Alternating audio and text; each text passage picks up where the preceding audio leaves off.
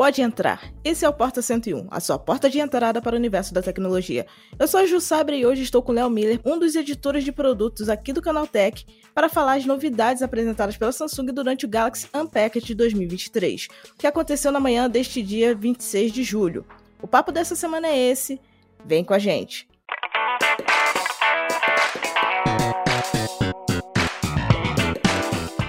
Bem-vindos ao Porta 101, nosso podcast semanal sobre um tema específico do universo da tecnologia. Toda segunda-feira tem um episódio novo neste feed para vocês. Lembrando também que temos um outro podcast neste feed, o Teletransporta, um spin-off do Porta focado só em inovação. É isso, segue a gente no seu tocador preferido de podcast para você não perder nada. Ainda tem muita coisa legal em produção por aqui. Vem com a gente.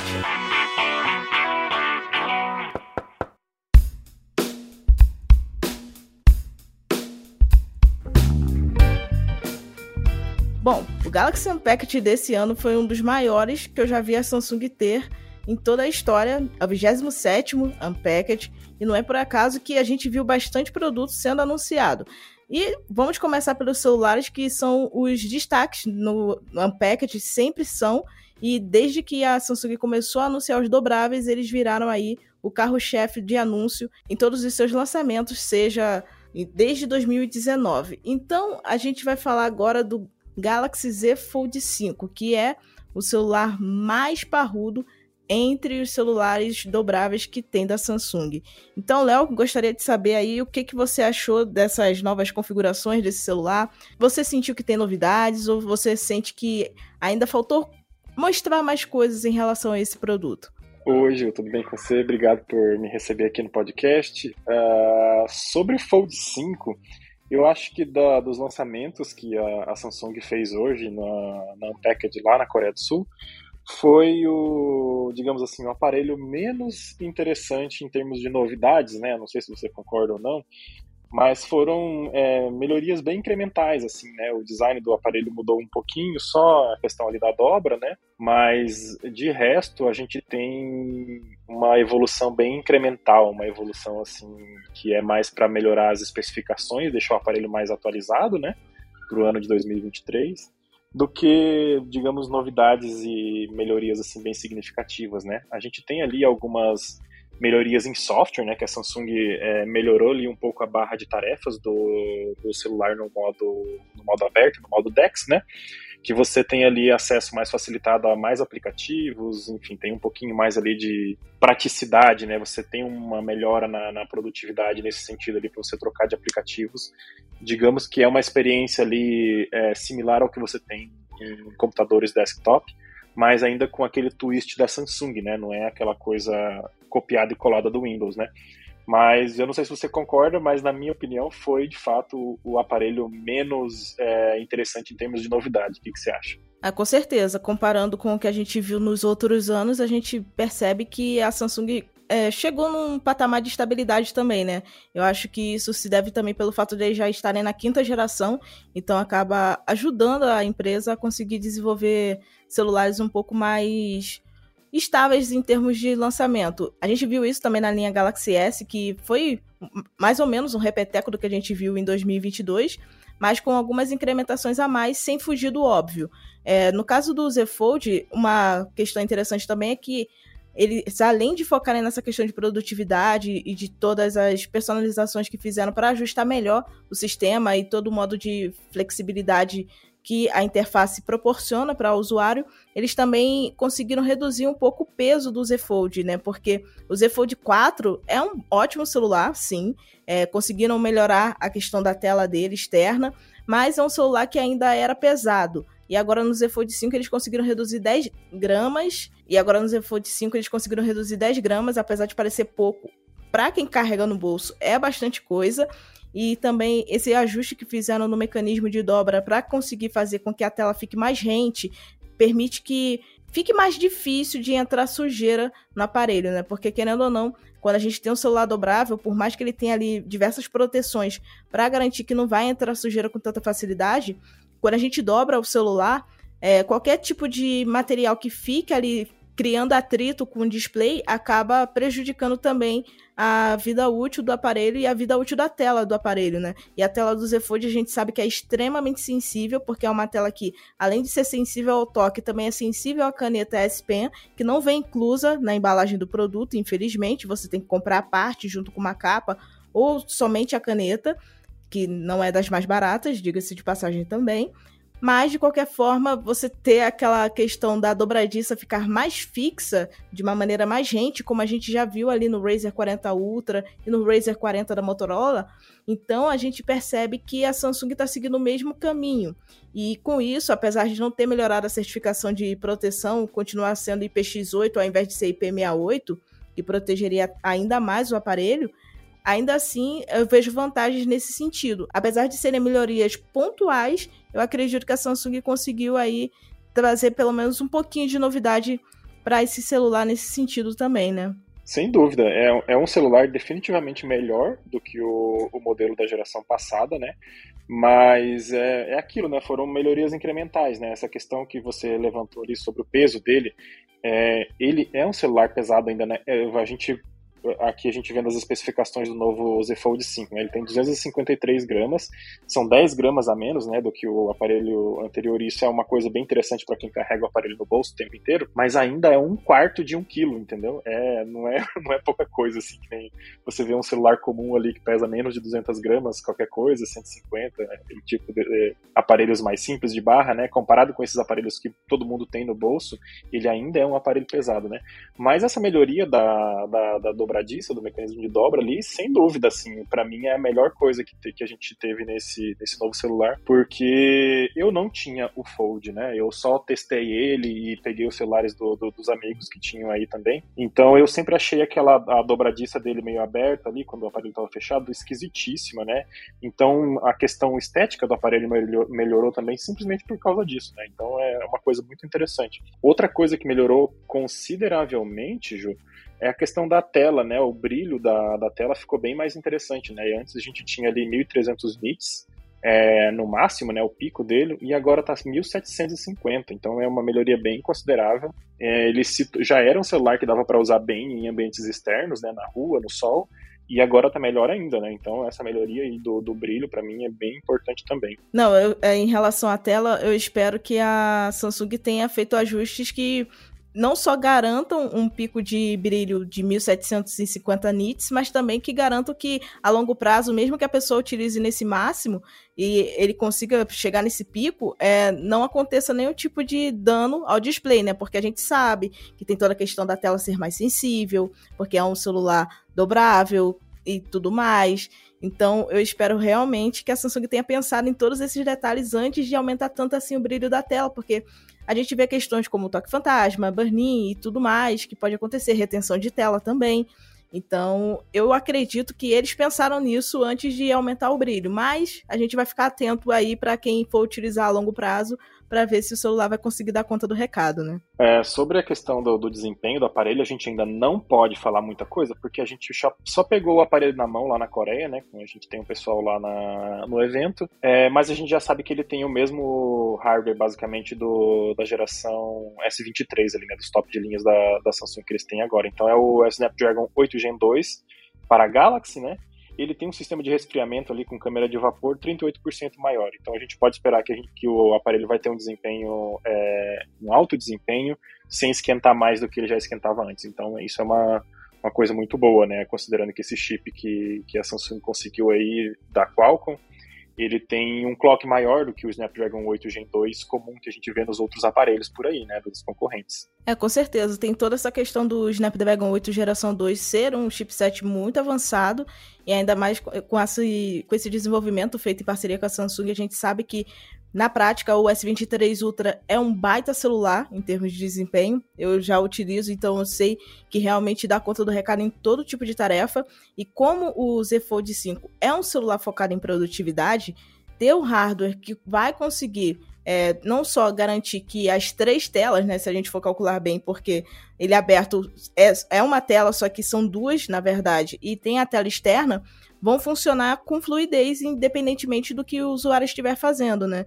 E seja é, utilizando o modo DeX, ou até mesmo utilizando ali o um modo multitarefas, que você coloca multijanelas ali na tela do seu Z Fold 5, ele vai conseguir é, te garantir uma navegabilidade fluida, que é basicamente o objetivo de todo mundo que compra um celular nesse padrão que a gente sabe que é o padrão mais premium que existe no mercado em termos de usabilidade e preço também, né? Sem dúvida, né? Essa questão da multitarefa que você falou aí, eu estava vendo aqui, é o, a nova barra de tarefas do, do Fold 5, você consegue manter até oito aplicativos fixos nela, né? E você tem ali mais quatro aplicativos recentes. Então, são 12 ícones ali embaixo para você trocar entre eles conforme você vai usando, né? E com, com a S Pen ali nova, a, falando nisso, né? A S Pen, a gente tem uma S Pen nova para ele, que ela é mais fininha. Então, ela, existe inclusive uma capinha que ela, a Samsung lançou para o celular, em que a, essa S Pen ela fica encaixada na traseira do aparelho e ela ficou ali bem mais discreta do que a gente viu antes na geração passada, né, quando a Samsung tinha essa capinha, que ela era bem mais protuberante, não era tão discreta quanto ela é agora, né? Então é 41% mais fina.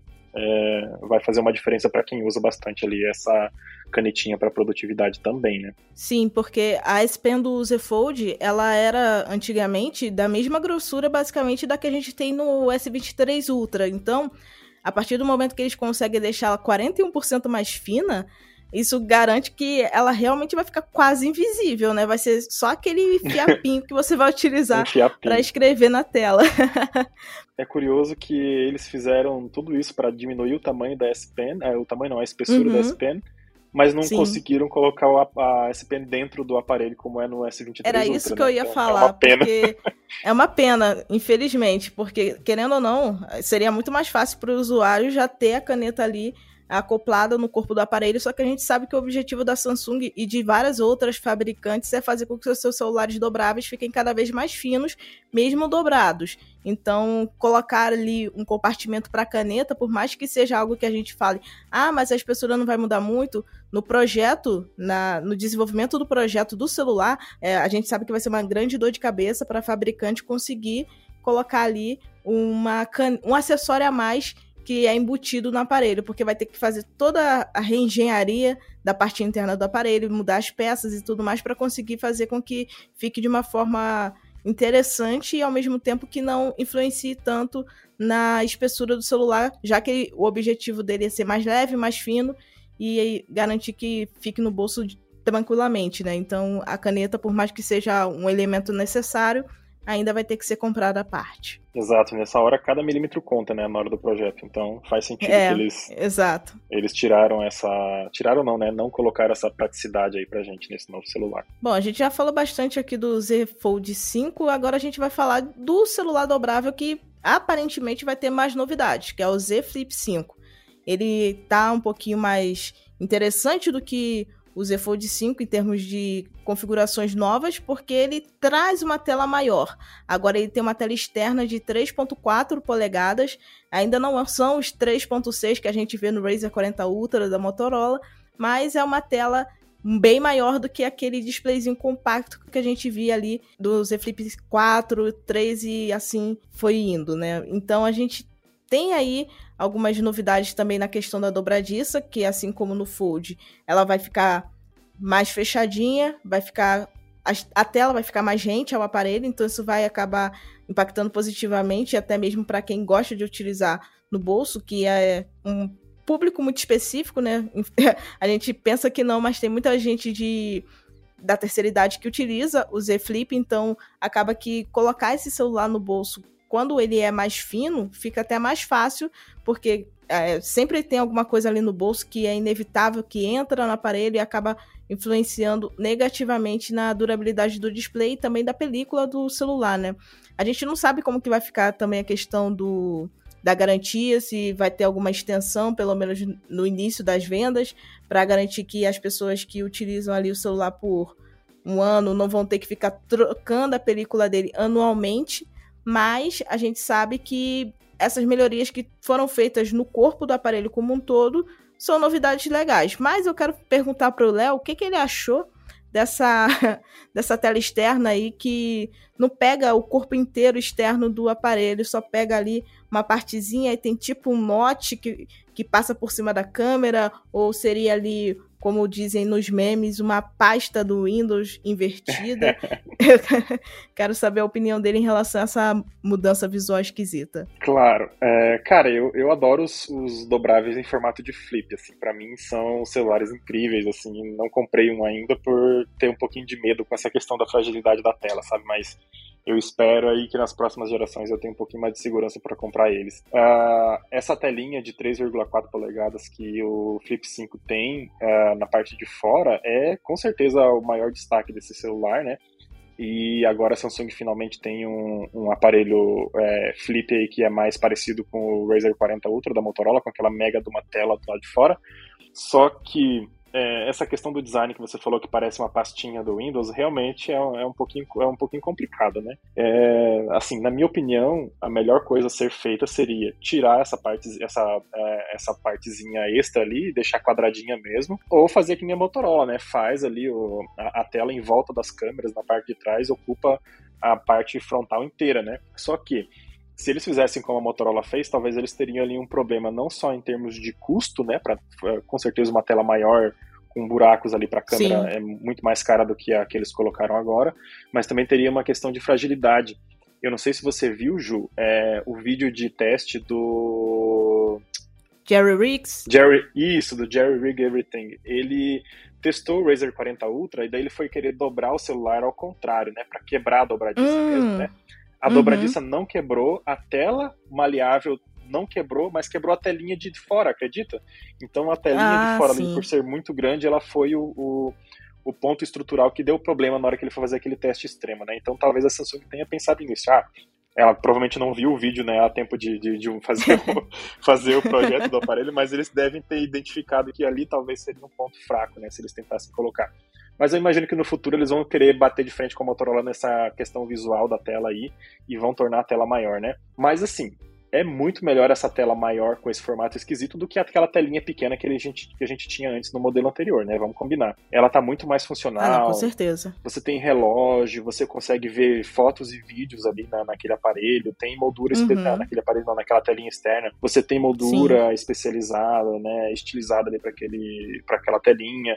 Dá para você ver alguns aplicativos é, do próprio sistema. Tem calendário, alertas, mensagens você vai ter widget, você vai ter inclusive integração ali com, com alguns mensageiros, com o próprio Spotify, o Spotify inclusive que está na tela externa do Razer 40 Ultra também, né? Então a Samsung ali meio que com essa tela maior do Flip 5 conseguiu bater de frente com as funcionalidades que o Razer 40 Ultra da Motorola é, tem na tela externa também.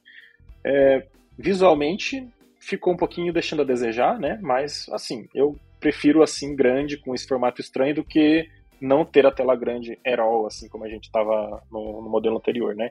Então, para mim tá bacana.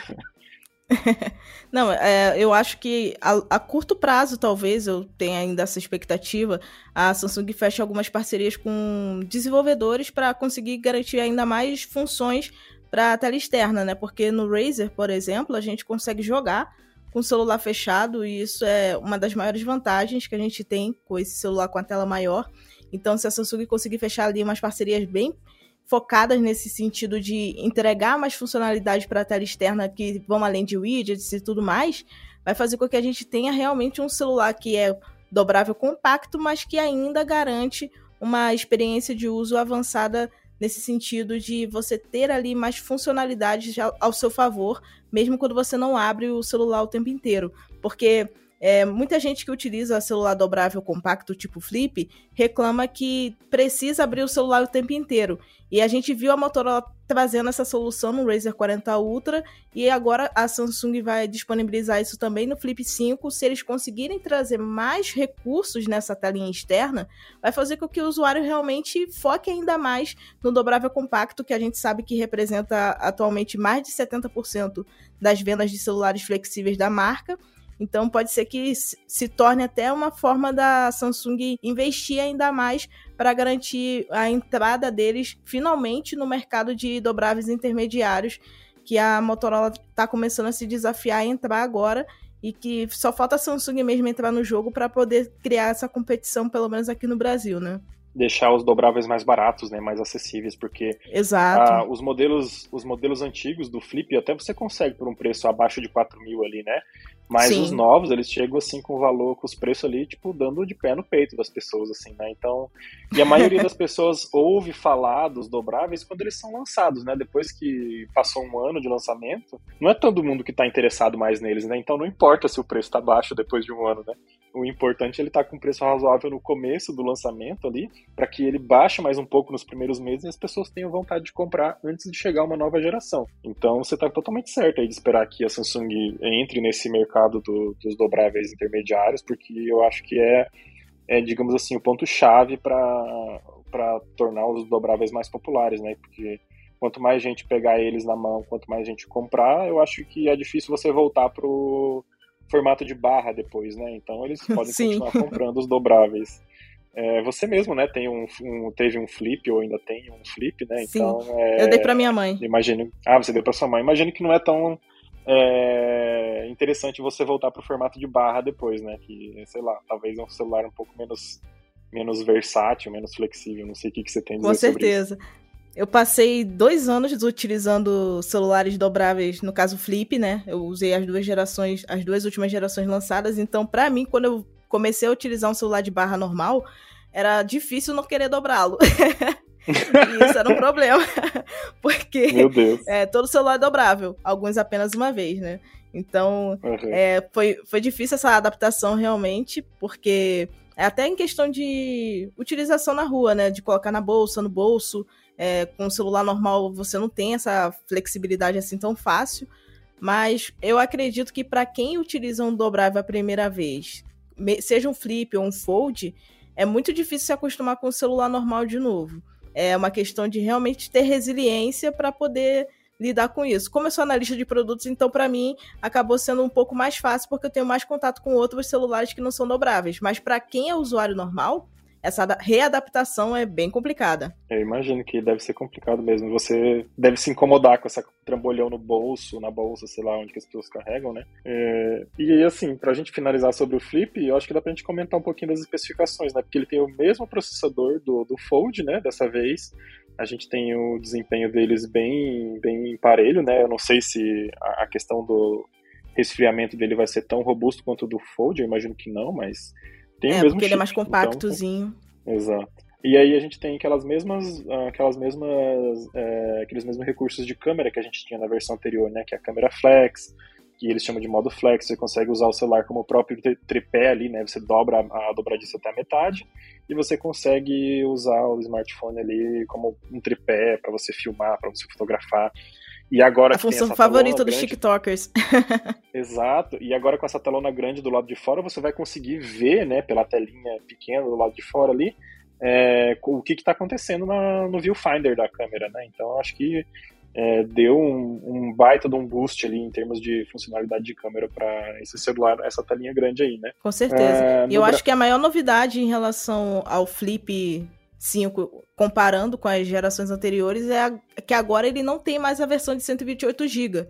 Isso é ótimo, porque a gente sabe que a Samsung tem diversas personalizações ali na One UI junto com o Android que ocupam um espaço considerável no sistema.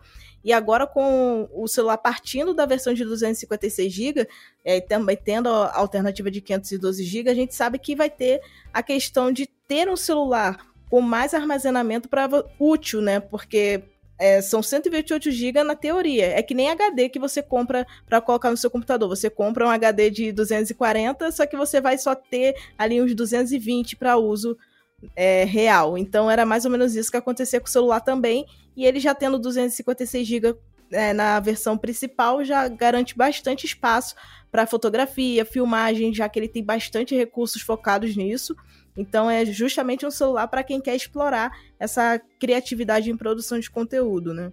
Sem dúvida. E ele, é, e não só, e para quem não explora essa questão da produtividade de conteúdo, tem um celular que, é, que vai ficar por muito tempo sem você precisar limpar, formatar, fazer qualquer coisa. Né? Se você ficar com ele dois anos, eu acho difícil você encher tudo isso, a não ser que você grave vídeo o tempo inteiro, entendeu? Então, e tem aquela questão também, né? Já tem celular com 128 aí por menos de dois mil reais, aí os celulares comuns, né? Então a Samsung precisa diferenciar os top de linha deles com mais armazenamento. E a memória, a memória, a memória ROM não tá mais tão cara como já foi, né? Como a gente conversou com o Alas em outra oportunidade ele trouxe essa questão para a gente, né? As memórias estão ficando mais baratas, então faz sentido aumentar a quantidade de memória que a gente encontra nos celulares. Então, a Samsung está aí fazendo o trabalho dela nesse sentido. Verdade. E eu espero que assim, esse aumento de espaço interno não influencie tanto no preço quando ele chegar aqui no Brasil, né? Porque querendo ou não, a gente sabe que celulares com 256 GB tendem a ser mais caros do que os aparelhos com 128. Mas quando a gente está falando de celulares topo de linha, a gente sabe que o preço não vai ser acessível à primeira vista. Mas comparando com o preço que a gente viu é, de lançamento no ano passado, eu espero que seja um pouco mais amigável ao bolso de quem gosta de comprar ali no momento de lançamento.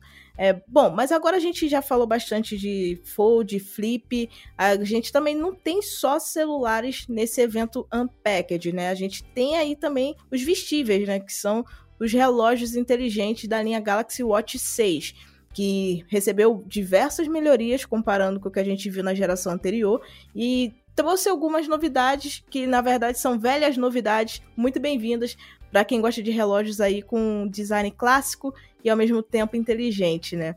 Bom, vamos falar primeiro do Watch 6, que é a versão padrão, que é a versão mais barata do que a versão Classic, que traz aí uma tela 20% maior e com o mesmo tamanho de caixa. Então, é basicamente o mesmo tamanho que a gente tinha no ano passado, só que com um aproveitamento frontal ainda maior. E isso garante que você tenha mais espaço para recursos e ícones que você vai precisar no seu dia a dia para utilizar ali no seu relógio inteligente. E o legal é que essa tela, além de ser 20% maior, ela também tem mais brilho. Então, você tem ali mais aproveitamento frontal e também melhor iluminação principalmente para quem utiliza fora de casa para fazer exercícios durante o dia, sob a forte luz do sol. Então você tem aí essa vantagem de você conseguir visualizar melhor a informação que está aparecendo ali no seu relógio e não ficar tão dependente dos dados que são sincronizados com o seu smartphone. Mas Léo queria saber, e aí, será que esse ano vem o Galaxy Watch 6 para Léo Miller? Olha, é, eu, eu já tive um Galaxy Watch aí, eu acho que foi o Galaxy Watch Active. Ele era do, da época do Tizen ainda, sabe? então, é, eu, eu gostava dele, sabe? Eu gostava da interface, achava bacana. Ele tinha a coroa giratória digital ali, né? Que não era essa coroa física que a gente voltou a ter no Classic, né? Agora no Watch 6 Classic. Mas falando do, do, do Watch 6, é, eu achei mais interessante do que o brilho dele ali, né? A questão do, do desempenho dele que deu uma melhoradinha, né? Porque é, não, é, os relógios da Samsung até agora não eram, não tinham desempenho ruim, mas eles claramente podiam melhorar um pouquinho ainda, né? E foi o que a Samsung fez dessa vez, né? Eles, eles trouxeram um processador ali mais potente e todas as interações com a interface do, do, do usuário elas estão um pouquinho mais suaves, elas estão um pouquinho mais utilizáveis ali, você consegue entender as animações um pouquinho melhor, então tá com uma usabilidade bem mais interessante. E assim, eu, na minha opinião, penso que as animações no relógio, a suavidade dessas animações, ela é muito mais importante do que no celular. Porque é, um, é uma coisa, um, é um computador mais íntimo, né? Você tá ali geralmente querendo iniciar um exercício enquanto você está fazendo alguma outra coisa. Eu, por exemplo, uso o Apple Watch aqui, né? E eu, eu tô um pouquinho decepcionado com o desempenho dele recentemente, assim, sabe? Ele tá meio engasgado, é, tô tentando iniciar exercício, você toca ali na tela e a coisa não vai, tá um pouquinho, tá um pouquinho chato, assim, para ser bem sincero. Então, o Watch 6, assim, de início tá parecendo que ele tá indo, sabe? Tá indo, as coisas estão acontecendo, estão fluindo. E eu acho que num, num, computador vestível é uma coisa muito importante. A Samsung está tá tentando melhorar isso e vamos esperar que ele fique assim por bastante tempo quando a gente testar ele e ver que não é só a Samsung mostrando pra gente que ele tá mais suave, é de fato no uso real, né? Com certeza, porque a Samsung, querendo ou não, apanhou por muitos anos da Apple em relação ao desempenho do relógio inteligente deles, né? Né? Porque se a gente comparasse o Galaxy Watch com o Apple Watch, a Apple sempre ganhava da Samsung nesse sentido. Então, ver que o desempenho do Galaxy Watch 6, que é um relógio em teoria de entrada, mesmo que tenha o mesmo desempenho ali em processamento do Watch Classic, é, ele tá melhor nesse sentido. Então, a gente vê que realmente a Samsung está empenhada em ficar pau a pau com a Apple é, na questão de performance dos seus dispositivos vestíveis também, porque a gente sabe que smartphones já estão bem equivalentes, tanto em desempenho quanto em quantidade de atualizações de sistema. Então, agora a missão deles é fazer com que essa compatibilidade que faça com que o usuário tenha ali alternativas de, de recursos de ecossistema para você escolher é, qual ecossistema você quer utilizar no seu dia a dia, é, também faltava isso na questão dos vestíveis e agora a gente está vendo que a Samsung está caminhando nessa rota. E eu achei interessante que eles também conseguiram melhorar a autonomia de bateria. Não sei se dura um dia inteiro quando você ativa todas as funções, mas espero que sim, porque o Galaxy Watch 5 ele conseguia durar ali um dia inteiro quando você conseguia ajustar bem as funções que você ia deixar ativa. Mas é, no Galaxy Watch 6, talvez ele dure aí até um dia e meio, dependendo da, usabilidade de cada um. Então pode ser até uma vantagem porque vai ficar menos tempo é, dependente do carregador, que é, que é infelizmente um dos grandes pontos negativos de todos os relógios inteligentes, que é aquele de você o teu relógio inteligente, ter diversos recursos, mas sempre precisar carregar ele no final do dia ou antes de começar o seu dia, quando você está ali no banho, deixa ele carregando em cima da mesa para você conseguir sair de casa com ele funcionando, né? Então, acho que essa melhoria na bateria é um grande ponto positivo nesse sentido, porque realmente vai fazer toda a diferença em termos de autonomia em termos de experiência de uso também, né? Legal. É, essa questão da bateria é bem importante mesmo, né? Como você falou, é, o relógio da Samsung, por exemplo, ele tem monitoramento de sono, né? Mas a maioria das pessoas, quando, antes de dormir, você precisa colocar ele para carregar para você conseguir dormir com ele de fato, né? E ele monitorar o teu sono até o dia seguinte, né?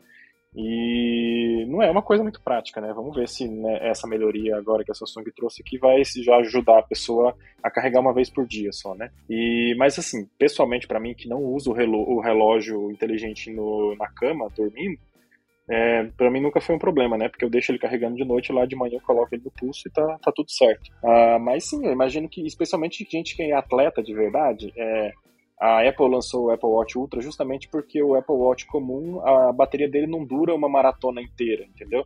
Então eu imagino que o Galaxy Watch 6 também está tá tentando é, seguir nessa linha de ter mais autonomia de bateria para as pessoas que usam de uma maneira mais extrema conseguirem fazer os seus exercícios e o relógio rastrear a atividade delas até o fim daquele exercício. Então se você, sei lá, faz uma mega de uma caminhada é, subindo uma montanha, um morro, um relógio inteligente comum muito provavelmente não vai conseguir chegar até lá em cima com você, é, com você, entendeu? Com bateria ainda. Então, né, essas melhorias em bateria são super bem-vindas, né? É, outra melhoria que eu, que eu gostei muito aqui foi a adição do sensor de temperatura, né, corporal. Sim, porque sim. ele ele serve para medir a temperatura do seu corpo em qualquer situação que você quiser diferente do Apple Watch mais recente, que ele tenha o, a, o sensor de temperatura só para acompanhar o ciclo menstrual das mulheres. Esse daqui não apenas mede a sua temperatura corporal com o sensor infravermelho, como se você tirar o relógio do pulso e apontar para comida, para qualquer outra coisa, ele mede a temperatura das outras coisas também. Então, Sim. ele virou é um, um sensor, muito um mais funcional, né?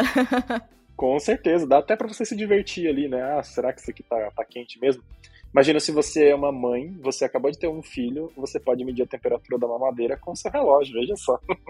Pois é, cara, acho isso sensacional. Sem contar que tem Exato. aquela questão que a gente via muito celular com sensores de temperatura, mas eram esses celulares mais parrudos, né? Que a gente vê no mercado que não são tão populares quanto os smartphones normais que a gente usa no dia a dia. Então, é, a gente pegava esse tipo de celular para para medir temperatura de comida, essas coisas assim mais bestas do dia a dia. E agora a gente vai ter a oportunidade de fazer isso diretamente com o relógio inteligente, né? Tipo, você tá fazendo ali a mamadeira do seu filho, até mesmo um mingau, consegue apontar o relógio para poder o sensor detectar qual é a temperatura e saber qual é a temperatura ideal para a criança ingerir aquele alimento sem se queimar. Isso é saudável até, né? Acho que até para a gente que é adulto, vai no restaurante, vê a temperatura da comida para não levar aquele susto quando coloca o garfo na boca também, né? ah, é. Ou quando pega no prato, né? Porque normalmente o prato Nossa. parece que vem direto do, das profundezas do inferno ali, de tão quente que tá, né? É. é um negócio Principalmente se for comida italiana, meu Deus. É, bem isso. É, outra coisa muito interessante que eu gostei também de novidade nesse relógio, e nos dois relógios no caso, né, é o pacote de saúde do coração, porque agora ele vai conseguir acompanhar ali a, a, a sua frequência cardíaca, vai conseguir fazer o, o, eletrocardiograma com alguma frequência, e se ele identifica que conforme o tempo é, você está tendo algum tipo de desritmia, alguma coisa nesse sentido ali que está estranha no seu coração, ele vai te dar um aviso, vai te dar um alerta para você ir no médico tentar descobrir o que está rolando, né? Então ele vai conseguir entender como é que é a sua saúde e se ele perceber qualquer coisa estranha, ele vai te dar um aviso bacana ali que eu pessoalmente acho extremamente importante, né? Não só para você medir a sua frequência cardíaca, né? O importante é que ele de fato traga informação útil, né, para sua vida, não informação curiosa que para mim é, ver o teu batimento cardíaco agora é uma informação curiosa, agora informação útil é ele perceber que tem algum problema com seu coração antes de você ter, sei lá, um, um problema de coração de fato, né? Então, é bem bacana ter essa novidade. Ah, com certeza. Infelizmente, a Samsung ainda não tem a autorização da Anvisa para ser um dispositivo médico, como é o caso do Apple Watch, né, que conseguiu a certificação lá nos Estados Unidos. Mas, ainda assim, é, ter essas funcionalidades permitem aquele pré-diagnóstico, né? Porque você vê o que está errado ali, você já corre para o seu médico e já fala: Ó, meu relógio deu esses dados aqui. Vamos fazer uns exames mais aprofundados para saber se está batendo as informações ou eu estou entrando em parafuso à toa. então é muito importante a gente ter esse tipo de funcionalidade direto no relógio, porque querendo ou não, a gente sabe que a longo prazo os nossos dispositivos mais próximos da gente, seja um relógio ou smartphone ou até mesmo um fone de ouvido, quem sabe no futuro, não agora, infelizmente, vão ser os maiores detectores de doenças que a gente tem, né? A nosso favor para garantir que a gente consiga um tratamento rápido para algo que poderia até mesmo ser mortal. É, sendo bem exagerado nesse sentido, mas a gente sabe que problema cardíaco leva a infarto, que leva à morte. Então, é bem legal a gente ver é, a Samsung trabalhando para melhorar os seus recursos cardíacos dentro do smartwatch e garantir aí um pré-diagnóstico bem eficiente para a gente conseguir chegar ao médico e ter aquele diagnóstico final seja positivo ou negativo. É, e nessa questão de segurança que você falou aí, você, achou, você se achou exagerada, mas a gente tem a detecção de queda nesse relógio também, né? E isso daqui, especialmente para pessoas mais velhas, pode ser de fato mortal, né? Então, se, você, se o relógio detecta a sua queda ali, ele já pode mandar o aviso para algum parente, algum ente querido seu ali, para ele vir te socorrer, né? Então, é uma coisa importante você ter esse tipo de, de aparelho com essas coisas úteis mesmo, né? De segurança para você. E de resto, assim, é um relógio extremamente completo, né? Tem acompanhamento agora de saúde menstrual, é, ele veio com melhorias ali no Samsung Wallet, é, consegue controlar a câmera do celular, enfim, tem um monte de funcionalidade, funcionalidade interessante ali que, que é um relógio bem completo, né? E agora com essa coroa giratória física, de fato, no, no, no Classic, né? Porque na geração passada Voltou. a gente não teve Classic nem, nem Pro, né? Ela tinha desaparecido ali um pouquinho. Não. Então, é, e o, o design. O Pro era ficou... só a coroa giratória. Era a coroa giratória digital, digital. infelizmente, né? Isso. Então, aí, no Class... assim... aí o Classic de quarta geração tinha a coroa giratória física, que agora voltou na sexta geração, que foi uma das maiores reclamações de quem viu a quinta geração ser lançada com essa coroa digital. Pois é, né? E agora o design dele tá, assim, espetacular, assim. Eu acho que é o relógio inteligente mais bonito que eu vi, assim, nos últimos, sei lá, não sei os últimos anos, mas, assim, dos últimos lançamentos que eu vi, sem dúvida é o mais bonito, o Classic. Porque a coroa giratória tá muito bem elaborada, a tela do aparelho indo até o extremo das bordas, assim, tá muito bonito também. As opções de pulseira que você tem ali também são muito bonitas, né? Então tem aquelas pulseiras de couro, tem uma que é de couro por cima e de, de silicone por dentro, né? Para você não sentir alergia do couro ali na, na sua pele, então a Samsung pensou muito bem né, né, né nessas questões. E o Classic tá, tá muito bonitinho ali. Tô gostando bastante desse design atemporal, né? Esse, esse novo aparelho. Sim, e o legal é que eles conseguiram colocar agora duas opções de tamanho, né? Porque tem o Classic do tamanho normal que a gente viu no ano passado, no 5 Pro, mas também tem o Watch 6 Classic um pouquinho menor, que vai garantir que quem tem pulsos menores, sejam mulheres ou até mesmo homens que têm o pulso um pouquinho menor, como é o meu caso, o caso do Junqueira, do Wallace Moté também, que são as pessoas de pulso fino do Canaltech, a gente vai conseguir utilizar esse relógio mais parrudo em termos de recursos por conta da coroa giratória, sem nenhum tipo de dor de cabeça em relação a incômodo com o formato do, do relógio no seu pulso, porque vai ficar muito mais adaptado esse tamanho menor e tem essa vantagem também esse ano que a gente pode ter essa alternativa é, para utilizar esse relógio mais clássico e garantir ainda a elegância, sem ficar aquele troço parecendo um morfador no seu pulso. Exato. É o famoso relógio do Faustão, né? Antigamente era assim, agora você tem um relógio para quem tem o pulso mais fino, que nem você falou aí, tem essa opção mais discreta, né? E quem quer dormir com relógio também para monitorar o sono, o menor relógio é, é o melhor para isso, né? Então, essa opção é bem importante ter mesmo. Com certeza. E, assim, saindo dessa parte de relógios inteligentes, que são realmente muito interessantes e atrativos, como vocês puderam ver que a gente falou bastante sobre eles, a Samsung também anunciou três tablets novos: o Galaxy Tab S9, o S9 Plus e o S9 Ultra. E são, assim, boas novidades, novidades muito bem-vindas que chegaram para esses tablets que foram anunciados durante o Unpacked. Bom, como vocês podem ver, a tela LCD que vocês tanto reclamavam morreu finalmente. Agora só temos tela AMOLED nos três tablets. Agora a gente tem aí o Dynamic AMOLED que a Samsung já utiliza nos seus celulares há alguns anos, chegando também nos tablets. Então é um grande ponto positivo. E aí, Léo, é, gostou desses novos tablets? Cara, eu achei sensacional essa tela de, de, desses tablets, né? Porque de fato é aquilo que você falou, né? Aquela tela LCD eu não lembro se foi o Bruno se foi algum outro analista do nosso time de analistas aqui do Canal Tech que estava reclamando que a tela do Tab S alguma coisa era meio amarelada, diferentona do que ele esperava para um aparelho da linha S, né? Então, assim, ter a tela AMOLED é uma, é uma coisa assim muito boa, né? Eu acho que qualquer tablet premium devia ter tela AMOLED faz um tempo, né? Mas agora a gente tem no, no S9 e, a gente tem que agradecer.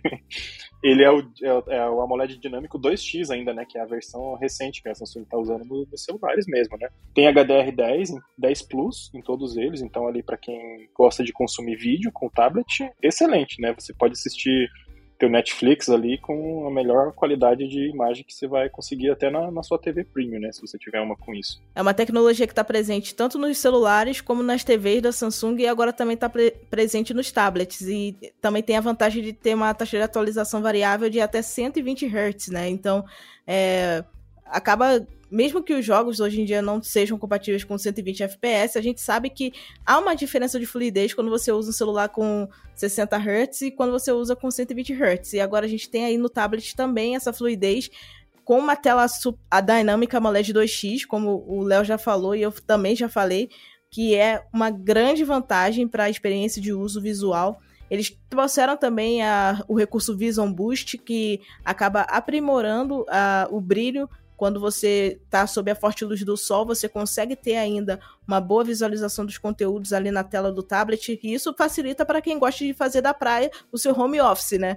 Então você leva o seu tablet para a praia, você consegue ali trabalhar sem nenhuma dificuldade, pegando um bronze e ainda utilizando a tela do tablet, conseguindo enxergar tudo sem nenhuma dificuldade. Sem dúvida, é. Isso daí, a, questão da tela melhorada é um avanço impressionante, assim, que a gente estava querendo ter nos tablets da, da linha S mais simples, né? E agora a gente tem. Sim. Outra coisa que, assim, a questão da tela é importante, mas o que mais me impressionou na linha S9 da Samsung é o fato de os três tablets no Brasil especificamente chegarem com S Pen e a capa teclado com touchpad inclusos na caixa, né? Que é uma coisa Sim. assim que a gente não via, né? Você tinha que comprar você tinha que comprar a capa teclado separada e alguns modelos ainda eram uma capinha e o teclado eram duas coisas diferentes. E ainda S Pen você também comprava separado, né? Então agora É, pode ser que a Samsung resolva aumentar o preço, né? Porque chegou com um monte de acessório junto, mas pode ser que seja um preço interessante porque vai ser tudo embarcado de qualquer jeito. Então, eles também não podem meter o preço lá nas alturas, porque pouca gente vai ter condição de comprar, né? Mas eu acho que é um excelente negócio eles mandarem esses acessórios que, na minha opinião, são essenciais, né? Porque o tablet, uh, ele vem mudando com o tempo, né? Desde que a Samsung, a, a, Microsoft lançou o Surface lá, sei lá quantos anos atrás, quase 10. Sim. É, todo mundo que fazia tablet começou a prestar atenção. Todo mundo começou a migrar para o tablet ser um não um substituto do notebook, mas quase isso, né? Então a própria Apple está fazendo isso com todas as linhas de tablets deles, estão lançando teclado para todos. É, eles transformaram o iPad OS num sistema que você consegue navegar com touchpad. Uh, e a Samsung já tinha isso faz tempo, tem o modo DeX deles, que é excelente, muito completo, cheio de recursos. E eles de fato assumiram agora que o tablet é um produto para. é um eletrônico para produtividade também, né? Não é só para você consumir vídeo e jogar joguinhos nas redes sociais, né? É, quem quer fazer só isso, você pode fazer também com esses tablets, mas eu sinceramente acho um desperdício de tablet esses, é, esses três da linha S9 você comprar para usar só para isso, né? Ainda mais agora que eles vêm com a capinha teclado touchpad e S Pen incluso na caixa, né? Que, olha, excelente. Melhor, melhor notícia de tablets agora da, da, da Unpacked para mim foi isso daqui, viu? Gostei muito mesmo. É, você estava falando que utilizar um tablet desse porte para coisinhas básicas é um desperdício de tablet, mas também é um desperdício de dinheiro, venhamos e convenhamos. é... também, né?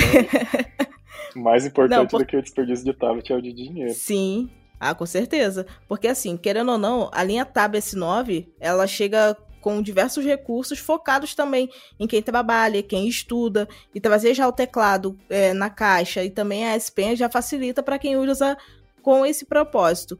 É, no caso de recursos, o que eu achei interessante é o multicontrole, que você consegue pegar o seu tablet e sincronizar com uma tela a mais para você ter ali duas telas e também é, controlar com o mesmo mouse, é, o mesmo teclado, é, os dois dispositivos, você consegue sincronizar também com o seu celular, então você consegue ali ter uma flexibilidade de uso muito maior, e isso demonstra que a Samsung vem se empenhando positivamente na questão de desenvolver e aprimorar o seu ecossistema Galaxy, que é algo que do ano passado para cá a gente já viu evoluir bastante. E com a chegada dessa nova linha Tab S9, a gente vê que essa evolução vai ser ainda maior, porque querendo ou não, a gente sabe que existem algumas coisas que a gente só via nos tablets e nos computadores da Apple, que hoje em dia a gente já consegue utilizar também em um celular da Samsung. É claro que, infelizmente, nem todas as marcas investem tanto nesse tipo de dinâmica de usar vários dispositivos para um mesmo propósito, mas a gente vê que a Samsung está se empenhando para bater frente a frente com a Apple sempre nessa questão de ecossistema. E nessa parte dos tablets vai ter essa questão do multicontrole que realmente para mim vai ser sensacional.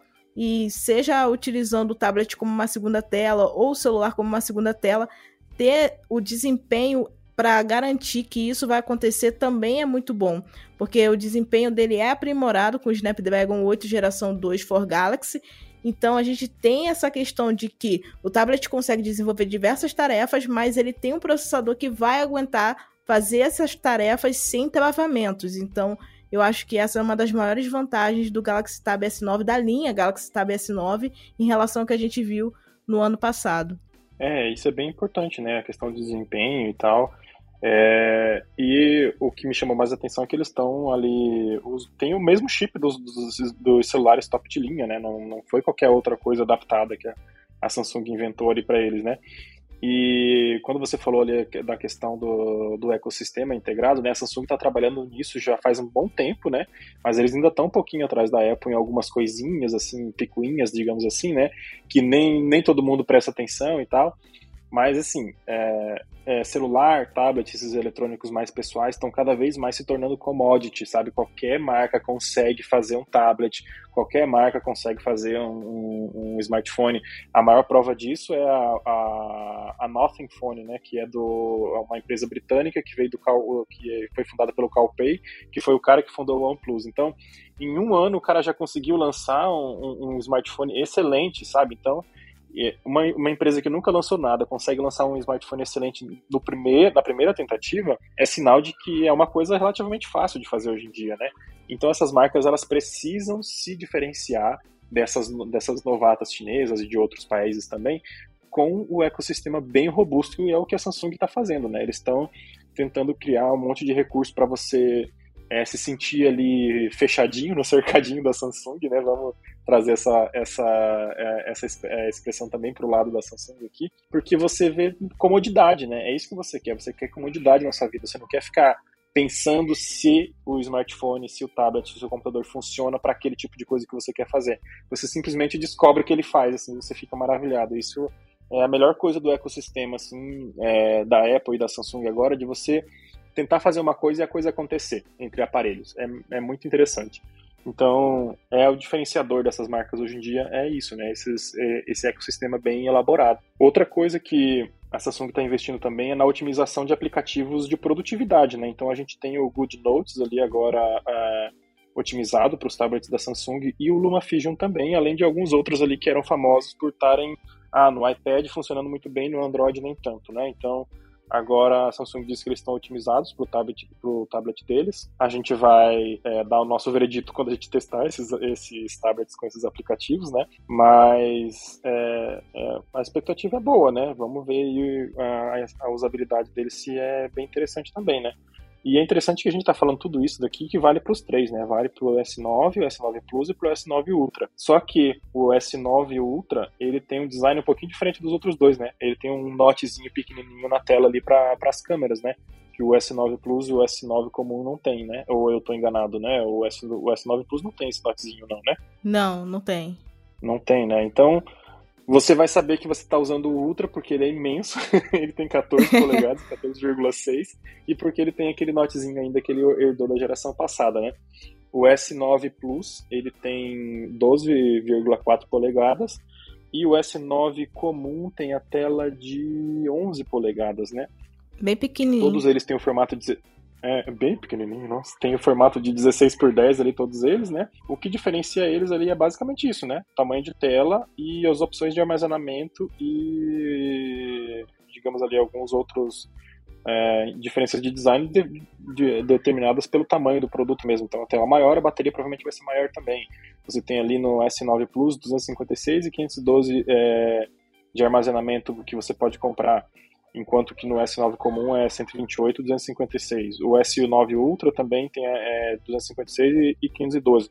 Lá fora, o S9 Ultra tem até 1 tera de armazenamento, mas no Brasil ele não vai chegar nessa. A Samsung já confirmou isso pra gente. É, mas assim, considerando que todos eles vão vir com capa, teclado e touchpad na caixa e a S Pen, para mim tá excelente não ter um, um tera de, de opção de armazenamento, já tô feliz. com certeza, porque querendo ou não, é, esses tablets são bons substitutos para quem quer comprar um notebook. Às vezes você vai pegar um notebook básico com configurações que são muito abaixo do Tab S9 e você paga quase o valor que ele vai chegar aqui no Brasil, até mesmo mais. Então, a partir do momento que você tem um dispositivo mais compacto, com recursos muito mais funcionais, que sincroniza com seu celular e que ainda te garante que você vai estar tá ali com acessórios a mais para você escrever na tela, fazer as anotações em reunião, é, ou anotações de estudo e tudo mais, é uma grande vantagem em relação a outros produtos que a gente vê no mercado brasileiro, né? É, porque, assim, a gente sabe que hoje em dia notebook ainda é um aparelho que é muito utilizado, mas com os tablets cada vez mais funcionais e com acessórios que complementam a experiência de uso, tem se tornado cada vez mais comum ver pessoas substituindo os notebooks pelos tablets e essa linha Galaxy Tab S9 pode ser também uma forma de fazer com que se tenha essa alternativa para o usuário também, né? Sem dúvida, João. Eu, eu, acho que tem muita gente já hoje que consegue substituir o, o uso de computador dela por um tablet como esses tablets profissionais da Samsung, da Apple, de outras marcas que têm é, capa e teclado e uma interface otimizada, né? É, o problema é, a grande maioria das pessoas usa o computador, o notebook, para trabalhar. E para trabalhar de verdade, a gente trabalha normalmente para uma empresa, né? Tem gente que tem seu próprio negócio, obviamente, né? Mas a maioria das pessoas trabalha empregado para uma empresa ou terceirizado para alguma empresa. Você precisa usar aqueles sistemas que aquelas empresas fizeram para funcionar no Windows, fizeram para funcionar em outro sistema operacional ou para funcionar no Chrome Desktop. Esse Exato. povo, que é o nosso caso aqui, por exemplo, a gente não consegue trabalhar com tablet, né? Porque a gente pois tem um é. sistema do Canaltech que a gente só consegue usar direito no, no, no, notebook mesmo, né? No Windows, a gente precisa usar VPN, essas paradas assim que essas empresas não estão nem aí, né? Se, se você está usando o tablet Android, é, Android, iPadOS, qualquer coisa assim. Então elas não se preocupam com isso. Elas querem que você use o, o notebook ali com Windows, com Mac, com Linux, qualquer coisa desse tipo. Então, assim, a gente que trabalha para uma empresa, a gente tem um pouco de dificuldade para migrar para o tablet, mas na minha opinião, tá faltando só isso, sabe? As empresas é, deixarem os seus sistemas proprietários ali um pouquinho mais funcionais, mais universais para várias plataformas. No momento em que isso acontecer, eu e você provavelmente vamos conseguir trabalhar com, com o S9 Ultra, com o S9 Plus, S9 comum ou com qualquer uh, iPad mais recente aí que tenha é, uma capa e teclado para você usar, vai funcionar bem, tá? E quem já trabalha autônomo, eu acho assim, autônomo nem compra notebook, sabe? Compra um tablet mais profissional desses aí e você já é, desenha o teu fluxo de trabalho a partir das coisas que estão disponíveis nesses tablets já, porque dá sim, é, é bem de boa, sabe? O único problema é, sei lá, se você precisar emitir uma nota fiscal, entrar num sistema da Receita, qualquer coisa, talvez dê ruim nesse sentido, mas se você pesquisar bem pesquisadinho, talvez dá certo sim. Estudante, então, estudante com certeza consegue usar esses tablets mais profissionais para a vida acadêmica deles, assim, funciona muito bem. Falando novamente do Bruno Bertonzinho, da nossa equipe aqui de, de analistas, ele fez uns textos, é, eu acho que faz uns seis meses pelo menos, explicando justamente isso, né? Dá para trabalhar com, com, com tablet X, dá para trabalhar com tablet é, Y, justamente porque ele percebeu que tem é, essa área cinza ali, né, que algumas pessoas conseguem usar para suas atividades profissionais e acadêmicas, mas nem todo mundo, né? Porque chega num ponto ali que o tablet não vai mais porque as plataformas que você precisa usar e você não tem alternativa geralmente nessas plataformas, elas não estão disponíveis para todos os sistemas operacionais. É, é nisso que os tablets ainda é, engasgam ali, né, nessa usabilidade deles. Então, é, o fato da Samsung trazer ali a otimização para esses aplicativos que a gente falou, né, o GoodNotes e o LumaFusion, é uma coisa excelente, assim, que você já tira mais duas barreiras ali que talvez alguém não tinha comprado esses tablets da Samsung justamente porque não estava funcionando muito bem o fluxo de trabalho deles com esses aplicativos, né? E a gente sabe, né, que você deixa de comprar alguma coisa justamente porque, ah, não funcionou esse aplicativo aqui. Ou se você compra, você pega e vende, né? A gente tem casos no próprio Canaltech de é, eu acho que era o Vitor, ele tinha um iPad que ele tentava usar para trabalhar, acho que ele cansou né, de tentar fazer funcionar, pegou vender e comprou um Mac, entendeu? É, isso acontece, as pessoas tentam, tentam, não dá certo e elas voltam pro, pro notebook.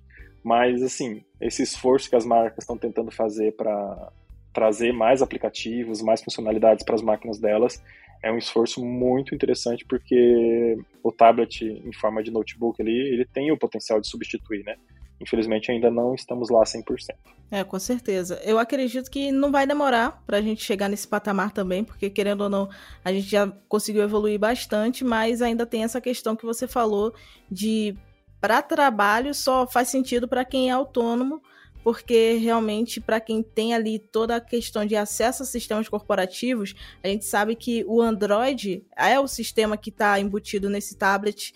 É, o iOS também é um sistema que tem uma vulnerabilidade muito maior do que o próprio macOS e o próprio Windows. Então a gente sabe que as empresas se preparam para ataques nesses sistemas que são focados em desktop, mas às vezes não conseguiriam proteger o usuário da mesma forma se fosse ali um sistema mobile, né, como é o caso do Android e do iOS. Então eu acho que para esse fim o Galaxy Tab S9, para quem quer algo mais corporativo, para acessar sistemas e tudo mais, realmente ainda não é uma opção, infelizmente. É, infelizmente é isso, né? Que você falou, é, as empresas elas não têm recurso suficiente para dar suporte de segurança para tantos sistemas operacionais, né? Elas têm ali, elas escolhem, ah, vamos dar suporte para o Windows, então todo mundo tem que usar o Windows. Ou vamos dar suporte para o Chrome, para o navegador Chrome, daí todo mundo que tem o navegador Chrome, não importa o sistema operacional, também consegue, mas eles desenham ali de uma forma que nem sempre funciona no Android e no iPad OS, infelizmente. Bom, e agora a gente já está caminhando para o fim do podcast, mas eu queria saber rapidinho do Léo quais foram os dispositivos que você mais gostou e quais foram os que você menos gostou dentre os lançamentos do Galaxy Unpacked 2023. Olha, eu acho que eu já dei ali uma, uma indicaçãozinha que eu gostei muito do, do Flip 5, né? Porque eu sou fã do, do, do, do dobrável em forma de flip. É, achei a tela externa ótima, o fato dela existir em forma maior, ser mais funcional e tal. O formatinho dela ali eu achei esquisitinha, mas é, acho que dá para passar, né? Não é tão terrível assim também ter aquela, aquela a formata, formatozinho de aba ali, né? Não é tão horrível assim a ponto de a gente descartar o celular só por causa disso, né? E eu gostei muito dos três tablets também, pelo fato de virem com essa capa teclado com touchpad e Pen na caixa. Gostei muito, achei que foi um acerto imenso da Samsung, né? Mas detalhe que isso é só para o Brasil, até onde a gente sabe, né? No exterior não, não vai ter essa bonança toda aí, não. E você, Ju, o que, que você gostou? Qual foi o teu lançamento favorito aí? Olha, eu vou te ser sincera, eu gosto muito do Flip, todo mundo sabe disso, mas esse ano eu fiquei bem balançada com o Galaxy Watch 6 Classic, viu? Porque o fato dele ter essa questão de trazer um, uma opção menor me chamou a atenção. É, e eu tenho buscado há bastante tempo um relógio inteligente, e como eu tenho o celular da Samsung, faria sentido eu utilizar um relógio inteligente da Samsung também, né? Então, eu acredito que foi o que mais me surpreendeu, assim, positivamente em termos de lançamento, o sensor de temperatura que está embutido nele e tudo mais. E assim, o que eu menos gostei foi o Fold. Não mudou muita coisa. É basicamente o que já gerou muita discussão entre a gente como usuários é que lançar topo de linha todo ano e sem trazer novidades relevantes acaba fazendo com que o lançamento fique meio abafadinho, né? Então, no caso do Fold, eu acho que esse ano vai ser. É, esse ano é o ano que ele fica meio morno, fica ali em banho-maria, né? Então, acho que nesse sentido, é, o Fold poderia ter aí uma novidade maior, como foi no ano passado, que a gente viu quando eles aumentaram a tela mas esse ano ele ficou mais tímido em relação aos outros produtos que a Samsung anunciou. É, eu concordo com você. O Fold foi o mais, mais morninho mesmo dessa vez, infelizmente. Pois é. Bom, esse foi o nosso Porta 101 desta semana. Obrigado a todos pela companhia e ao querido Léo pela participação. Vale lembrar que a gravação desse podcast foi realizada antes do Unpacked, por isso a gente não falou detalhes a respeito do preço, disponibilidade ou brindes promocionais. Mais uma vez, lembro a vocês que nós começamos o assunto por aqui, mas é legal quando vocês trazem novos pontos de vista para levarmos ao nosso episódio. Então, mande seu comentário para podcast.canaltech.com.br e converse com a gente. Lembrando que esse programa é feito por uma equipe super dedicada. Quem produz e roteiriza é o Léo Miller, enquanto o Wallace Montes segue nas Maldivas, a edição é de Vicenzo Varim e a apresentação é minha, Ju Cyber. A revisão de áudio é do Gabriel Rime e a trilha sonora é uma produção de Guilherme Zomer. E é claro, as capas são artes lindas feitas por Rafael Damini. Um abraço e até semana que vem. Tchau, tchau.